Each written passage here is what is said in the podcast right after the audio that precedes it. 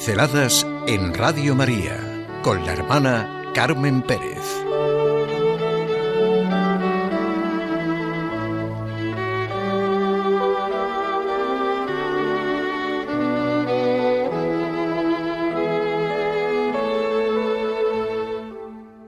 El piropo. Hay una manera de halagar que humilla tanto al halagado como al que halaga.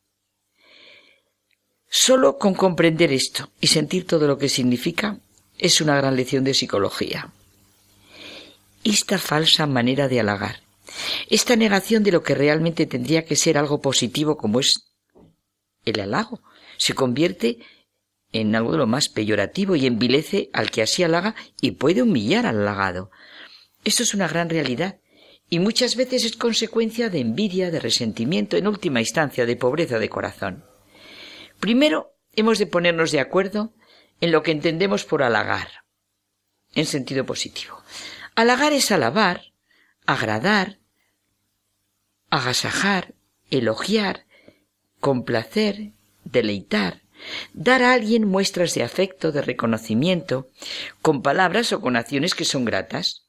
Como todo en la vida, el halago tiene una doble cara.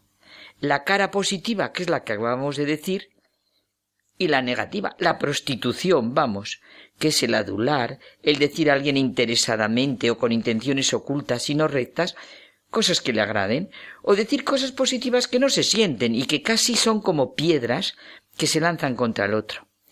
Por eso hay una manera de halagar que humilla tanto al halagado como al que halaga. El castellano es rico. La pena es que lo empleamos mal y las palabras acaban distorsionadas podríamos poner en un extremo positivo el halago y en el negativo la adulación. Nos hemos pasado a temer el halago porque lo vemos una adulación, una adulación con todo el sentido peyorativo con que lo queramos cargar. Estamos en lo de siempre, en la persona que da y en la persona que recibe. El reconocer lo noble, lo bueno, lo excelente, es propio de un corazón grande es ir por la vida viendo lo positivo y, como dirían latinos de ver, lo bueno nunca es bastante. Me ha venido esta reflexión por el piropo y el halago, porque los piropos gustan.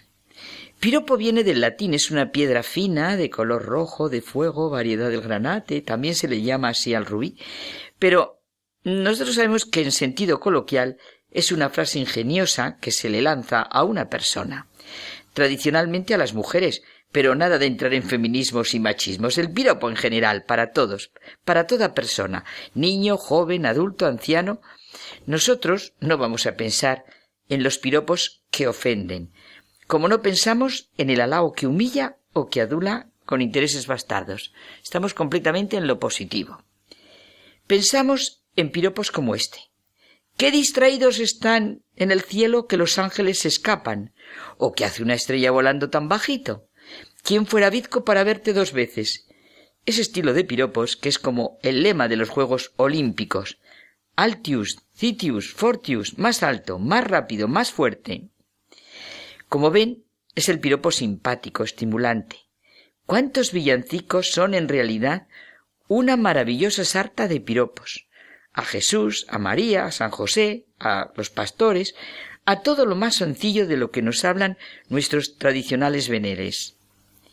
¿A quién beneficia el piropo? ¿En ese sentido del que hablamos? A todos. Claro que a todos nos gusta recibir el estilo de piropos que reconoce, que canta, que ve, que tiene ojos capaces de comprender y corazón capaz de sentir. Pensemos también en los piropos que se le dicen a la Virgen en todas las romerías, en todas sus fiestas. Creo que uno de los piropos que más me gustan es el que le grita aquella sencilla mujer a Jesús de Nazaret. Bienaventurado el vientre que te crió y los pechos que te amamantaron. Es maravillosamente humano que lo haya recogido el Evangelio. No consiste ahora en hacer un estudio sobre el piropo, ni averiguar estadísticas, ni saber a quién dicen más. Sencillamente, ha sido una pobre reflexión sobre esta realidad de que hay una manera de halagar que humilla tanto al halagado como al que halaga. Y nosotros ahora que es mucho más importante, vemos la otra cara de la moneda, la positiva. Hay una manera de piropear o de decir un diálogo, perdón, de, de, decir un halago que engrandece tanto a la persona que piropea como a la persona piropeada y hace disfrutar y abrir los ojos a muchos.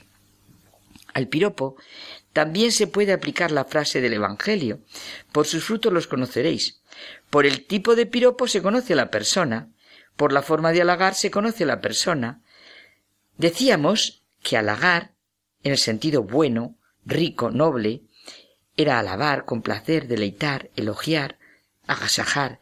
Todo esto implica un reconocimiento serio, honesto, justo del otro. Rico, Reconocimiento que, como decimos, enriquece y engrandece a los dos. Me gusta mucho la narración de la visita de la Virgen a su prima Santa Isabel. Hay un reconocimiento tan maravilloso por parte de las dos mujeres y una proclamación de lo que Dios hace y refleja en las personas. Es como el Señor en el Evangelio. Grande es tu fe. No he hallado fe tan grande en Israel.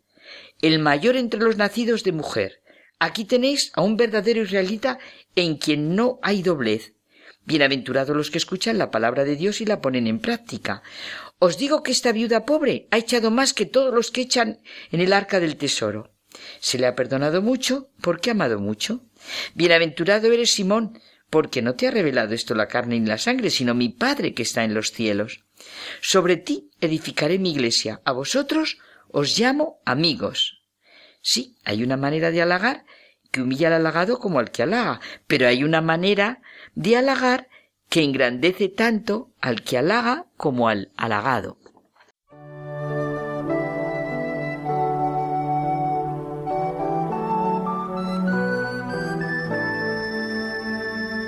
Pinceladas en Radio María con la hermana Carmen Pérez.